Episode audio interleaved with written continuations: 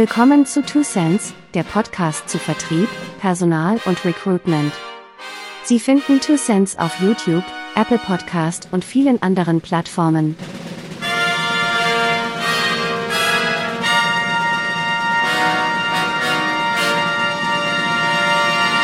Herzlich willkommen zu Two Cents, dem Podcast zu Sales, Recruitment und Service. Ich bin Thomas Zartro und das ist unser heutiges Thema. Personalvermittlung, der Unterschied zwischen Akkuratesse und Präzision. Ob man eine Aufgabe nun mit Akkuratesse oder mit Präzision ausführt, scheint im tagtäglichen Sprachgebrauch eher eine Frage des aktiven Wortschatzes als der Form der Aufgabenbewältigung zu sein. Beide Begriffe werden synonym verwendet und niemand scheint sich daran zu stören. Das ist insofern bedauerlich, als es hier einen signifikanten Unterschied zwischen beiden Substantiven gibt, nicht nur orthografisch, sondern auch ganz konkret. Wird eine Aufgabe mit hoher Akkuratesse erledigt, bedeutet dies, dass Ergebnisse so nah wie möglich an einem bestimmten Punkt angesiedelt sind. Wiegt die Apotheker eine Tablette, so kann seine Waage für dieselbe Tablette einmal den Wert von 200,5 Milligramm auswerfen, dann von 201, von 200,3 oder von 200,7. Seine Waage ist damit zwar akkurat, es fehlt ihr jedoch an Präzision, da die Ergebnisse um einen tatsächlichen Wert herumstreuen.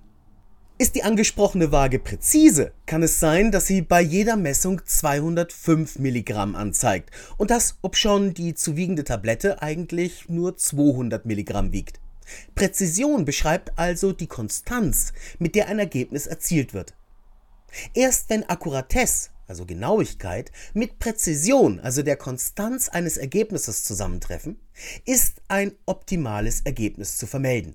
Im Beispiel, die Waage zeigt immer denselben Wert an, ist also präzise und dieser Wert liegt bei 200 Milligramm und ist damit akkurat.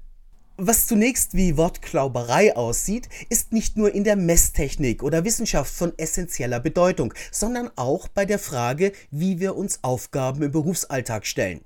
Wenn mein Sohn fortlaufend denselben Rechtschreibfehler macht, dann ist er in seinen Diktaten ungemein präzise. Da er allerdings nicht akkurat ist, bekommt er eine 6 und ist frustriert. Wenn mein anderer Junge in seinen Mathearbeiten zwar nahe an die Lösung kommt, diese aber trotz diverser Anläufe mit unterschiedlichen Rechenwegen voneinander abweichen und um das tatsächliche Ergebnis streuen, so ist er wahnsinnig akkurat, wird sein Lehrer jedoch nicht davon überzeugen können, ihm ob diese Akkuratesse die notwendige Punktzahl zu geben. Kurz, sollte es an dem einen oder dem anderen fehlen, ist ein eigentlich richtiges Resultat ausgeschlossen.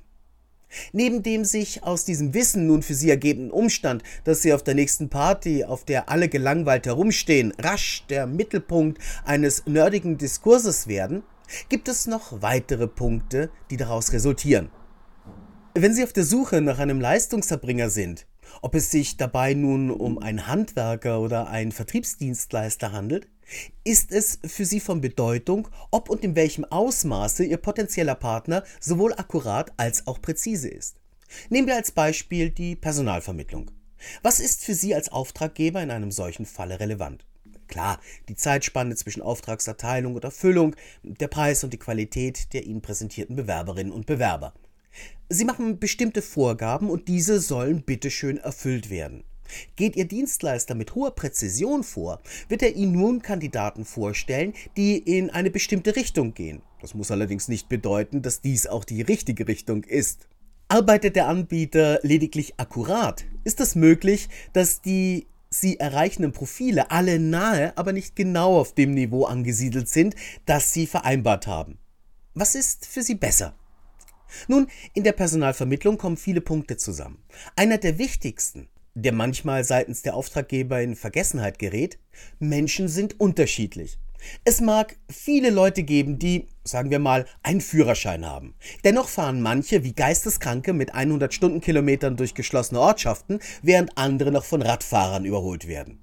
Also wird die einfache Vorgabe, Bewerber soll Fahrerlaubnis der Klasse B haben, zwar akkurate, aber nicht präzise Ergebnisse liefern. Präzise würde es erst dann, könnte man auch im Vorfeld die Neigung des Kandidaten, sich an die STVO zu halten, bestimmen. Was zu Recht im Falle des Führerscheins noch recht konstruiert wirkt, wird im Bereich der persönlichen Kompetenzen jedoch dramatisch. Nehmen wir nur das Beispiel Teamfähigkeit, eine gern zum Ausdruck gebrachte Anforderung. Zunächst muss geklärt werden, was eigentlich unter diesem Begriff verstanden wird. Das kann stark variieren. Während die einen diesen Begriff als die Bereitschaft eines Menschen verstehen, seine eigenen Vorteile zugunsten des Gesamtergebnisses einer Gruppe in den Hintergrund treten zu lassen, sehen andere darin die Fähigkeit, in einer Gruppe eigene Beiträge beizusteuern und gleichzeitig jene der anderen wertschätzend aufzugreifen. Googeln Sie mal den Begriff. Sie werden erstaunt sein, wie viele, zum Teil recht unterschiedliche Definitionen Sie finden. Soll also ein Ergebnis nahe an Ihren Vorstellungen erzielt werden, ist es zwingend erforderlich, sich zunächst darüber zu verständigen, was überhaupt unter dem jeweiligen Begriff gemeint ist. Gute Personalvermittler werden im Vorfeld der Auftragsannahme nennenswerten Aufwand betreiben, um das Anforderungsprofil mit ihrem Kunden zu besprechen. Was als lästige Buchstabenpickerei, schlimmstenfalls als der Versuch, ihr Wunschprofil aufzuweichen und ihnen damit möglichst jeden Kandidaten vorstellen zu können, missverstanden werden kann, ist vielmehr der Versuch, über ein Recruitment-Meeting sicherzustellen, dass möglichst akkurate Ergebnisse erzielt werden. Akkuratesse wird auch dadurch erzielt, dass innerhalb der einzelnen Anforderungen, die in der Regel in Skills, also Fähigkeiten und Fertigkeiten, Erfahrungen und persönliche Eigenschaften, häufig auch Competencies genannt, getrennt werden, Prioritäten zu setzen sind. Natürlich hätte man gerne einen Mitarbeiter im Team, der in allen Bereichen zu 100% die Vorgaben erfüllt. Doch ist die Züchtung von Supermenschen, Gott sei Dank, bisher nicht zugelassen und es gehört zu den unumstößlichen Tatsachen unserer Existenz, dass niemand in allen Bereichen exorbitante Leistungen zu erbringen imstande ist.